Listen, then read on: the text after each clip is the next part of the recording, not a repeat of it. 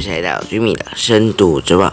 本周我们将带来看的是中国各地最近发生了声援新疆反封控的抗争。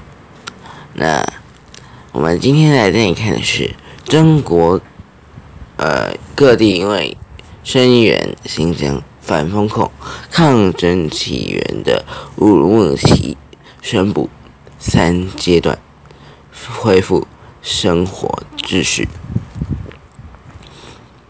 在这一集里，我想让你知道的是，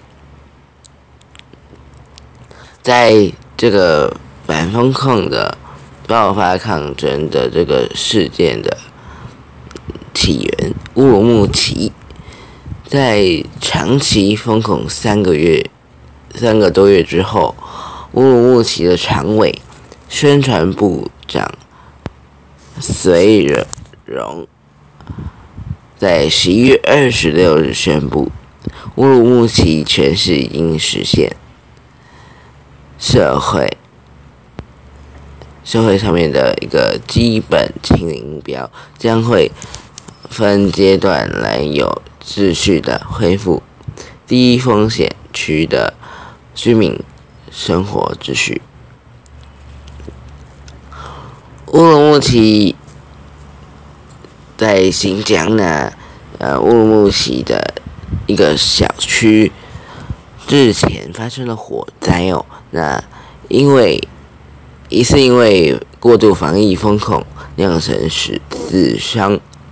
上海市民十一月二十六号晚上呢，全聚在乌鲁木齐的中路，点燃烛光悼念罹难者，现场高喊。不要核酸，要自由，以及习近平下台的言论。乌鲁木齐市的吉祥饭小区在十一月二十四日发生了火灾，疑似呢因为过度封控，阻碍居民的逃生和抢救，酿成了十死。九伤，外传死亡的的人数呢，到达了四十四人。不过未经相关单位证实。上海市民在就像我们刚刚说的，在十一月二十六号群聚乌鲁木齐中五悼念死者，全聚人数。逐渐的增多，那大批警力也赶赴现场维持秩序。民众将花束放置在乌鲁木齐中的指示牌下，点燃烛光为死者哀悼。一旁写着“乌鲁木齐逝者安息”。十一月二十四日。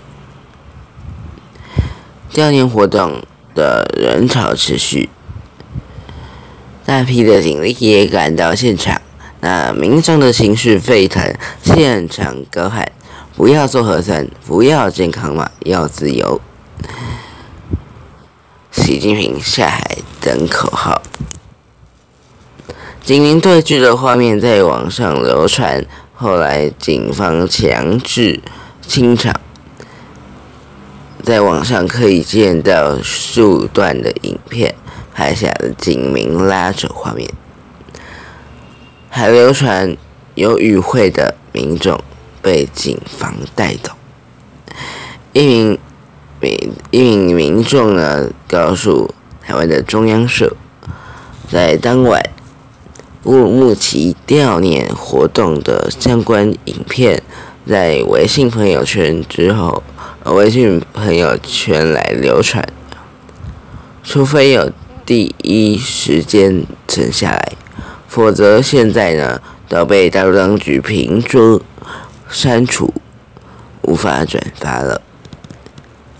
中央社记者点入微信社群转传乌鲁乌鲁木齐大火之后，民众不再简单听取号令。为题的文章抛出，此内容转发失败，发送失败，无法查看提示，原因为此呃这个内容涉嫌违反相关法律法规和政策，发送失败。除了上海之外，中央社报道，包括北京的北京大学家园食堂楼梯附近上楼梯附近的墙壁上。十一月二十六日，晚间也出现了红色涂鸦的文字，写着：“不要风控，要自由；不要核酸，要吃饭。务实不是躺平，睁眼看看世界。动态清零，终是谎言。早日转向，还有缓冲。随着保卫人员。”以及工作人员站在涂鸦前，用身体阻挡涂鸦，但被呃随后呢就被网友直说呢是可笑以及挡我挡不住历史等言论。那之后文字已经被清除。不过，北京大学的学生行为在海外社群媒体上受到热烈的转传，表示说北京大学北京大学终于清醒，那还有天子脚下终于开始行动了。中央社报道，综合 Twitter 和微信的讯息显示，甘肃省会兰州市的在十一月二十六号从白天到入夜。多个小区的居民相继走上街哦，来抗议。他们掀开核酸检测亭，要求解封。广州也出现了民众假呃救护车来逃离封控。在南方的广州市，虽然没有出现。和乌鲁木齐事件一样有关的一个宣传抗议活动，但中央社报道，有广州当地海珠区的民众受不了场地封控，驾驶伪冒救护车意图来逃离封控区，却被远景识破，遭逮。广州市公安局指挥中心的宣传处官员表示，近日数个防控管控区非呃若干民众挪移防疫为例，擅自外出，不遵守管控秩序而违规，自十一自十月二十三日。到十一月二十四日，公安机构已经查处一百四十八起违反因为疫情而违反法律而犯罪的案件。乌鲁木齐分三阶段来恢复社生活秩序。好，乌鲁木齐在最近啊，将分。三阶段来恢复社会生活秩序哦。